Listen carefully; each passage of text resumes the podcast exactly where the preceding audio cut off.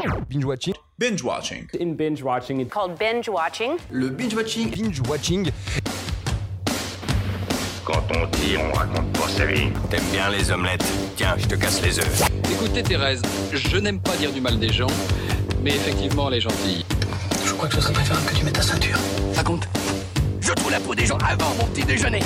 Et action Bienvenue à tous et à toutes, on se retrouve pour un nouvel épisode de Binge Watching, le podcast qui revient sur les sorties de la semaine. Sortez vos popcorn, bonsoir.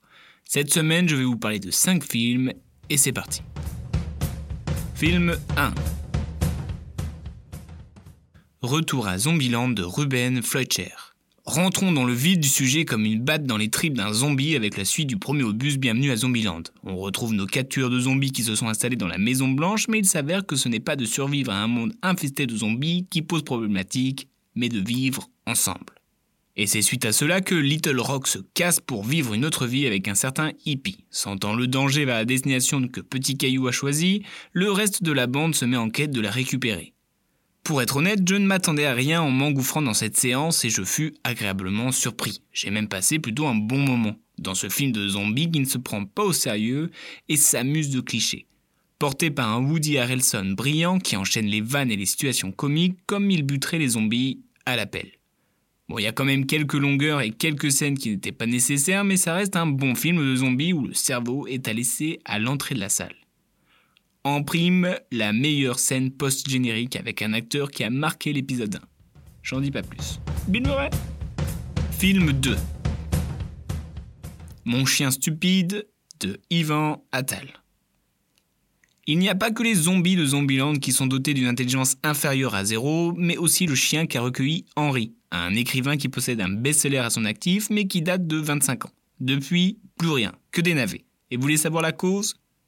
Ses quatre enfants et sa femme. Le chien rythme le tournant de sa vie. En effet, depuis qu'il a décidé de garder ce gros chien homosexuel susnommé Stupide, la maison familiale est sur le point de commencer une nouvelle histoire. Je vous arrête tout de suite, ce n'est pas un film en mode 30 millions d'amis qui va tourner autour du chien. Il ne sert que de prétexte pour que l'écrivain exprime son ras-le-bol et son échec qui devient toxique pour lui et pour le reste de sa famille. Ce film adapté du roman homonyme de John Fante est rythmé par la voix off de Yvan Attal déclamant un texte poétique, nostalgique, voire mélancolique. La réalisation est très intéressante car on voit l'histoire du mec qui écrit l'histoire de sa vie. Ouais, dit comme ça, ça fait un peu Inception, mais je vous assure, c'est très clair. L'interprétation de Charlotte Gainsbourg est très convaincante et ce couple, qui le sont aussi dans la vraie vie, nous livre un jeu sincère. Malgré quelques passages clichés et répétitifs, on se laisse facilement porter par cette histoire remplie de poésie. Film 3 Un monde plus grand de Fabienne Berthaud. Laissons tomber les chiens et rejoignons les rennes en Mongolie, enfin plus particulièrement ses éleveurs. Enregistrer leur chant traditionnel, c'était la mission de Corinne, interprétée par Cécile de France. Ce voyage avait pour but de l'aider à surmonter la perte de sa moitié, mais la rencontre avec la chamane Oyun bouleverse sa vie. Car selon elle, Corinne posséderait des dons de chaman suite à un rituel chamanique qui l'a fait rentrer en transe. De retour en France, elle ne pense qu'à son départ vers la Mongolie pour commencer son initiation. Ce film tiré d'une histoire vraie à la photographie superbe met la nature au centre du film et qui en est presque le personnage principal. Le début du film met un peu de temps à démarrer, je vous l'accorde, mais une fois que le diesel est lancé, cela nous offre une histoire aussi intrigante qu'intéressante avec des messages portés sur la spiritualité, entre autres. En plus de décors superbes, Cécile de France délivre une performance qui prouve que c'est une grande actrice. Un monde plus grand, un film où l'on se sent petit par la puissance de la nature. Film 4 Le traître de Marco Bellocchio lui aussi tiré d'une histoire vraie, retrace la vie de Tommaso Busquetta, membre de Cosa Nostra dans les années 80 où la guerre entre les parrains de la mafia sont à leur paroxysme. Après avoir été arrêté par la police brésilienne, il va trahir le serment qu'il avait fait à la Cosa Nostra en se livrant au juge Falcone. Bellocchio signe un film fort en réalisant une reproduction parfaite de la mafia sicilienne. La découverte de cette histoire au fur et à mesure de l'avancée du film devient d'intéressant à passionnant. Et ce ne sont pas les scènes d'action et de meurtre qui sont les plus impressionnantes, mais les scènes qui se déroulent dans les différents tribunaux avec une mise en scène incroyable. On arriverait presque à sentir la tension et l'atmosphère du lieu au moment actuel du film. De plus, cela laisse place à des joutes verbales dictées avec un italien jouissif. L'homme qui est Busqueta est passionnant par son sang-froid et sa psychologie portée par une performance d'acteur époustouflante de Francisco Favino, qui arrive à rendre le personnage d'une froideur impressionnante. Je peux comprendre que l'on puisse trouver le film un peu long, mais cela semble si peu quand on parle d'une des plus grosses affaires de mafia qu'il eût existé. Passionnant. Film 5 Doctor Sleep de Mike Flanagan.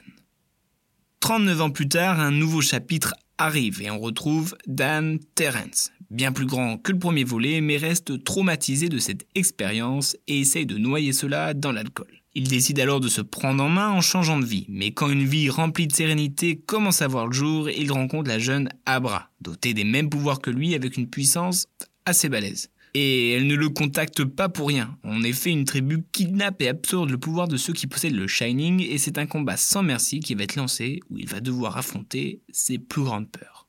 Alors c'est vraiment un film hommage à Kubrick. Nombreuses sont les références, que ce soit les décors, les clins d'œil et même la musique. Bon, un peu envahissante à mon goût, il la sert un peu à toutes les sauces. Bref, le film est quand même assez beau dans sa réalisation et l'hommage semble réussi tout de même. Après, il ne fait pas peur, peur, peur, à part quelques scènes de suspense ou une scène de meurtre assez balèze, cela reste soutenable. Le jeu d'acteur n'est pas mauvais, mais ne se distingue pas non plus. Doctor Sleep est un film pour les fans de Channing, et je pense que ça s'arrête là. C'est l'heure du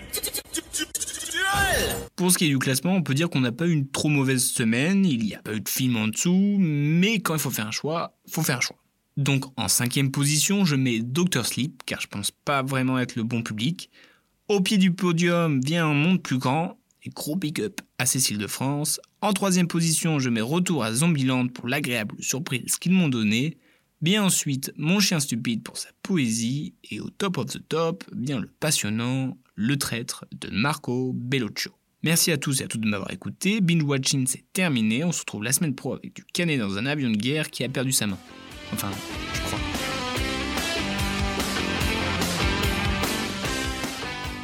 Je respecte ton avis, mais en tout cas, c'est pas le mien, donc c'est pas le bon. Tu vois ce que je veux dire?